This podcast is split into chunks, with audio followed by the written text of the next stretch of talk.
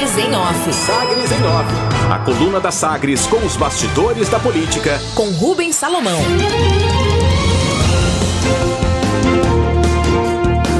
Celg GT, governo decide vender ativos de geração e transmissão em operações diferentes. O governo de Goiás, por meio da holding Celgpar, decidiu dividir o processo de privatização da Celg Geração e Transmissão, a Celg GT, que tinha sido adiado e está previsto agora para ocorrer na B3, a Bolsa de Valores e Mercado, no segundo semestre, ainda sem data definida. Depois de reivindicações de investidores interessados, a gestão estadual avaliou que a primeira venda vai ser realizada só com os ativos de transmissão que representam aproximadamente 80% do total de itens relacionados à estatal. Isso vai causar uma redução no valor inicial previsto para o negócio. A previsão do governo era receber um bilhão e meio de reais pela Celg GT. Como agora a primeira venda só vai ocorrer com os ativos de transmissão, esse valor deve ser menor.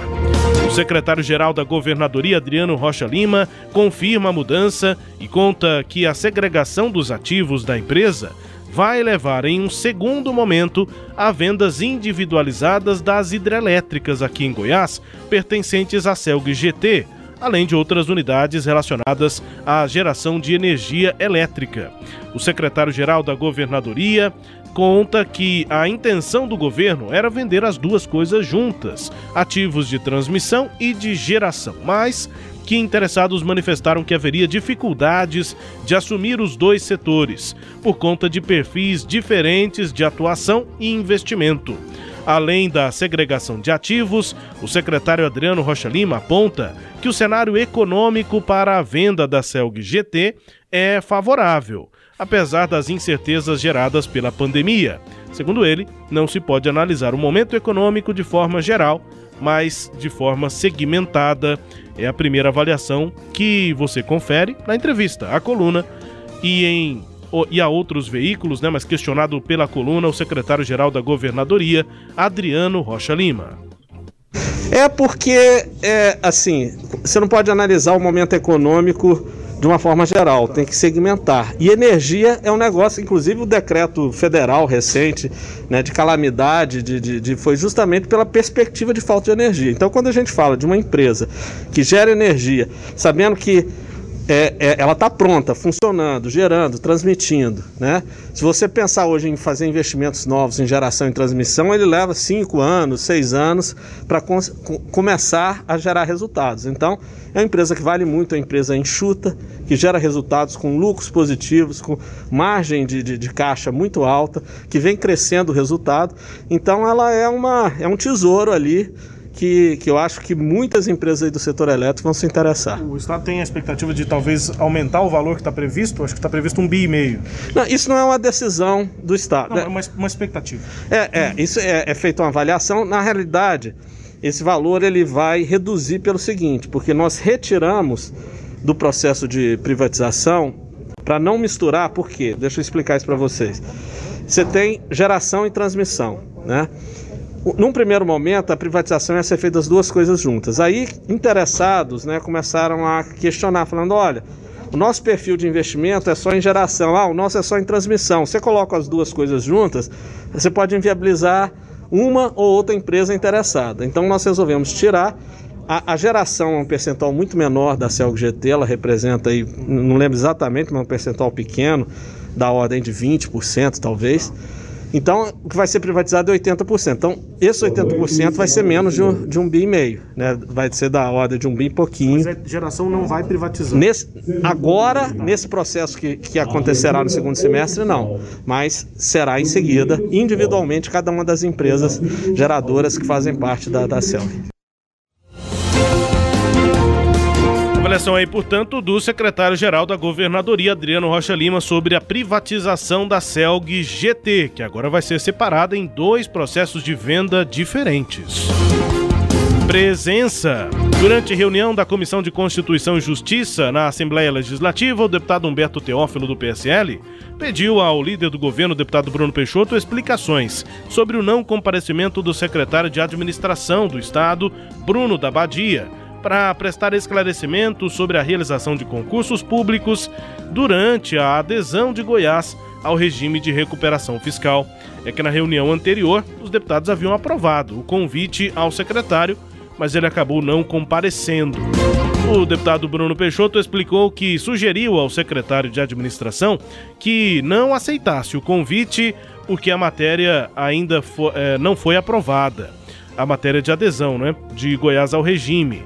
E ainda não existe exatamente, segundo Bruno Peixoto, um plano definido sobre a questão do RRF sobre concursos públicos. O Bruno Peixoto disse que pediu ao secretário que ainda não viesse, não fosse à Assembleia, porque ele ainda não tem as respostas necessárias. A oposição tem trabalhado na Assembleia para garantir a realização de concursos públicos, mesmo durante a vigência do regime de recuperação fiscal. Goiás deve aderir em janeiro de 2022. Consulta. Antes de, de bater o martelo pela definição de Goiânia como sede da Copa América, o governador Ronaldo Caiado, do DEM, consultou o prefeito de Goiânia, Rogério Cruz, do Republicanos. O prefeito considerou que os estádios em Goiânia são de gestão estadual e que, se forem cumpridos protocolos adequados, ele é favorável à competição. Aglomeração. Repercutiu mal nas redes a publicação de foto de almoço do prefeito Rogério Cruz com outras 11 pessoas em um restaurante da capital. A imagem foi depois apagada nos perfis do prefeito. O último decreto municipal estabelece lotação máxima de 30% da capacidade e de pessoas sentadas e permite um máximo de 5 pessoas por mesa. Na foto do prefeito eram 11. Em resposta a Cileide Alves, no Twitter, a assessoria do prefeito afirmou que o almoço era uma confraternização privada organizada pelo secretário Paulo Henrique em um restaurante. Segundo nota, o espaço foi fechado para uma, uma comemoração pessoal e a agenda obedeceu ao decreto em vigor que estabelece o limite de 75 pessoas para eventos sociais. Alegou aí, portanto, a assessoria do prefeito diante da publicação da foto, que agora já foi apagada. Ausências. O convite foi feito e as presenças chegaram a ser confirmadas pela organização mas nem o governador Ronaldo Caiado, nem o prefeito Rogério Cruz participaram da abertura do simpósio Desafios ao Equilíbrio entre a Preservação Ambiental e Desenvolvimento Econômico, os casos do agronegócio, do saneamento e da mineração. Esse simpósio, ocorrido na última noite, no Centro Cultural Oscar Niemeyer, em Goiânia. O evento contou com a presença do ministro Hum, do Meio Ambiente, Ricardo Salles, que passou ontem a ser oficialmente investigado depois de pedido para abertura de inquérito feito pela Procuradoria-Geral da República ao Supremo Tribunal Federal. O simpósio, organizado pelo deputado federal Vitor Hugo, do PSL aqui de Goiás, e entidades do setor produtivo, segue com a agenda nesta quarta-feira. Destaques de hoje da coluna Sagres em Off, Cileide Alves.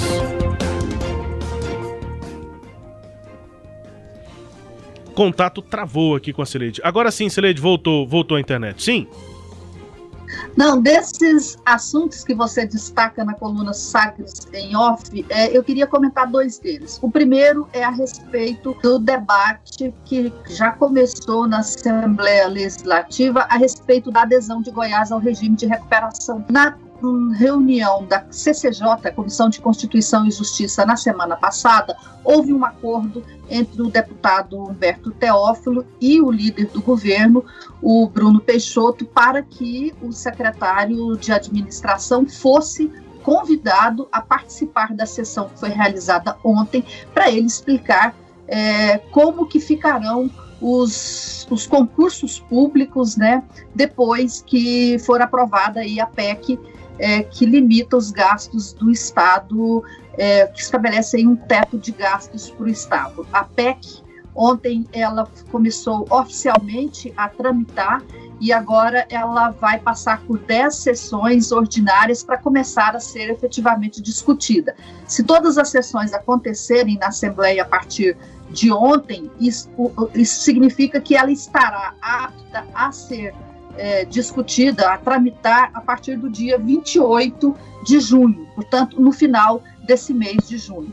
Bom, é, o líder do governo ontem disse que o Bruno da Badia só concorda de ir lá depois que o projeto estiver aprovado. E antes disso ele não teria o que falar. E aí houve um, um, uma irritação do Humberto Teófilo, né? Porque havia um acordo para que ele fosse. E, e, aí o Bruno virou: ah, se você quiser, você é, põe em votação a convocação. Falou isso porque sabe que o governo tem maioria e não aprovaria a convocação de Bruno Abadia. Só que aí fica uma questão, Rubens, estranha, e nisso eu concordo com o deputado Humberto Teófilo, quer dizer, depois que aprovar, o deputado vai lá para explicar o quê? A Inês já será morta.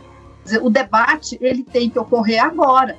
Né? O, o, o, deputado tem que dizer agora o que, que significa é, um teto de gastos para é, a possibilidade de novos concursos. Se com a inflação prevista, né, o teto prevê o seguinte: a lei que está lá para o teto de gasto diz que as despesas do ano de 2022 terão que ser as mesmas de 2021, corrigidas pelo IPCA. Então, é possível fazer um, um estudo de impacto. Com a previsão de inflação de hoje, considerando que a receita do ano que vem será a do, do próximo ano mais a inflação prevista hoje, o que, que será possível fazer de concurso público? Há margem para novos contratos? Há margem para chamar pessoas que já estão aprovadas nos concursos públicos? São essas questões que eu acho que a oposição quer saber lá na Assembleia Legislativa e que o líder do governo simplesmente disse isso. Depois que tudo for aprovado, ele saberá responder. Mas depois que tudo for aprovado, a Assembleia Legislativa terá dado um cheque branco para o governo sem saber o que isso significa. Dificilmente isso vai mudar, dificilmente o Bruno da Badia vai lá explicar. Eu acho que o fato dele é, não ir já é, é significativo, né? Eu acho que está dizendo muito é, sobre é, o compromisso, né, sobre o porquê que ele não quer ir e é, fica, portanto, essa questão que vai é, certamente provocar outros debates lá na Assembleia Legislativa. O segundo assunto é a respeito da Copa América. Você informou que o governador chegou a conversar com o prefeito e que o prefeito disse que os estádios estão, são de gestão do, do, do governo, que caberia indiretamente, ele disse que cabe o governo decidir. É, o PSDB, como eu anunciei no bloco anterior, emitiu nesta manhã uma nota de repúdio à realização da Copa América aqui em Goiânia. A nota é, diz, entre outras coisas, que o governador é, está fazendo, concordando com essa realização, aspas, num gesto de insensatez, quando aumentam casos de contágios e de lotação em UTIs nos hospitais, nas redes públicas e privadas de Goiás, num claro risco de termos de enfrentar a terceira onda da pandemia. Ronaldo autoriza a realização dos Jogos da Copa América em Goiânia. Mesmo que os jogos sejam realizados com os portões fechados para a torcida, todos os profissionais sérios da área da saúde alertam para os riscos de contágios, principalmente de novas variantes da Covid vindas de outros países mais letais do que as que enfrentamos atualmente. Fecha aspas. A nota lembra né, que o Brasil, que hoje já tem quase 470 mil mortos, e diz também que o objetivo do governador, ao concordar com a realização do evento aqui em Goiânia, foi político, apesar do, do governador dizer que não, não queria politizar essa discussão, o PSDB acha que é uma decisão política. Por quê? que acha que é uma decisão política. Pelo seguinte, abre aspas.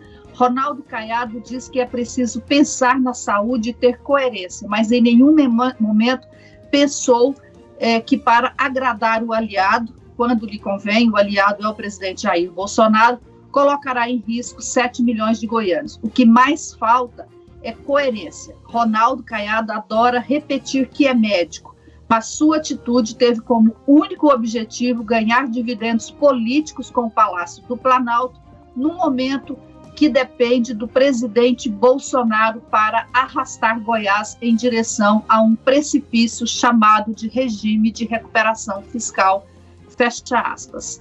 O, a nota segue dizendo que o PSDB teria orgulho em realizar a Copa América em Goiás, não fossem é, realizados no estádio, que aí ele puxa a, a brasa para a sardinha dele, que é um estádio moderno, que foi construído né, pelo partido em Goiás, é, mas que o que se precisa agora urgentemente é de vacinas.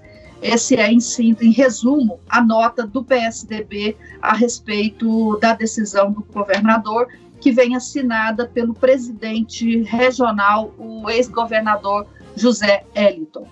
Rubens. Já que estamos no assunto, vamos aqui estender a coluna para falar sobre Copa América e conferir o que é que justifica o presidente Jair Bolsonaro. Tenta é, é, apontar ali motivos né, para realmente o Brasil é, sediar a Copa América nesta edição. Vamos ver e ouvir o que diz o presidente Jair Bolsonaro. Fui procurado pela CBF com a informação de que a Argentina não iria mais sediar a Copa América.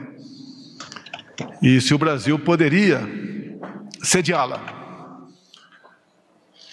A primeira resposta foi: a princípio, sim. Por que eu falo a princípio? Porque eu consulto meus ministros. Não consultei o do turismo, porque nesse momento, como não vai ter torcida, né, não era necessário consultar eu, o nosso prezado Gilson.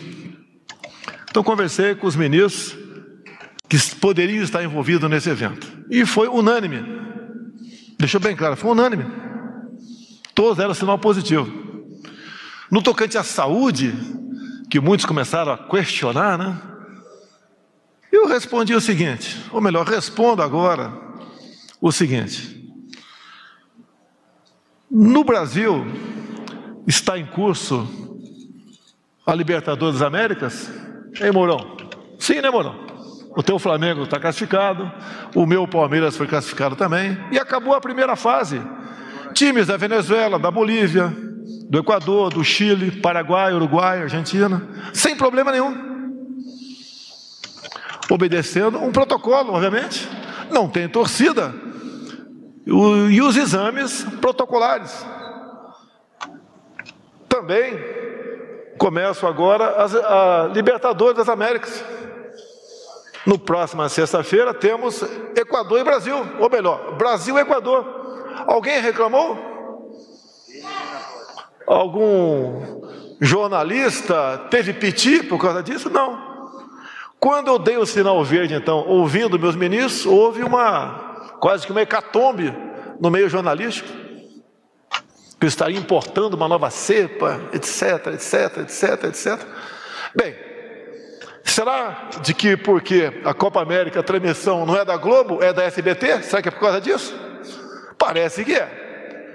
Então, deixo bem claro aqui: no que depender do governo federal, será realizada a Copa América no Brasil.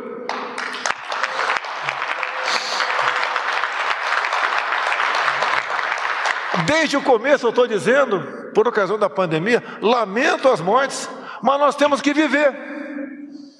Se é para todo mundo ficar em casa, vamos determinar que o homem do campo fique em casa também. Quero ver do que a cidade vai sobreviver. E considero da parte do governo federal, como já tratei com o ministro-chefe da Casa Civil, General Ramos, assunto encerrado. Todos os meus ministros são favoráveis à Copa América no Brasil, com os mesmos protocolos das eliminatórias e da Libertadores.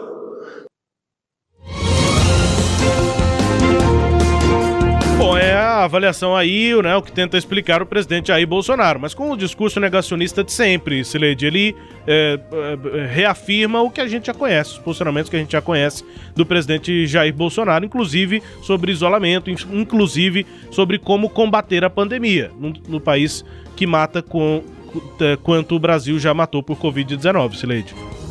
É, e mentiroso, né? O que eu acho mais grave nos discursos do presidente da República é ele mentir, assim, sistematicamente para confundir a opinião pública. Ele disse ali: se não, se não pode, vamos mandar o homem do campo para casa. Eu quero ver o que, que as pessoas vão comer. Não é só o homem do campo que está trabalhando é, e produzindo é, nesse momento de pandemia. Todos os serviços essenciais estão funcionando, nenhum parou.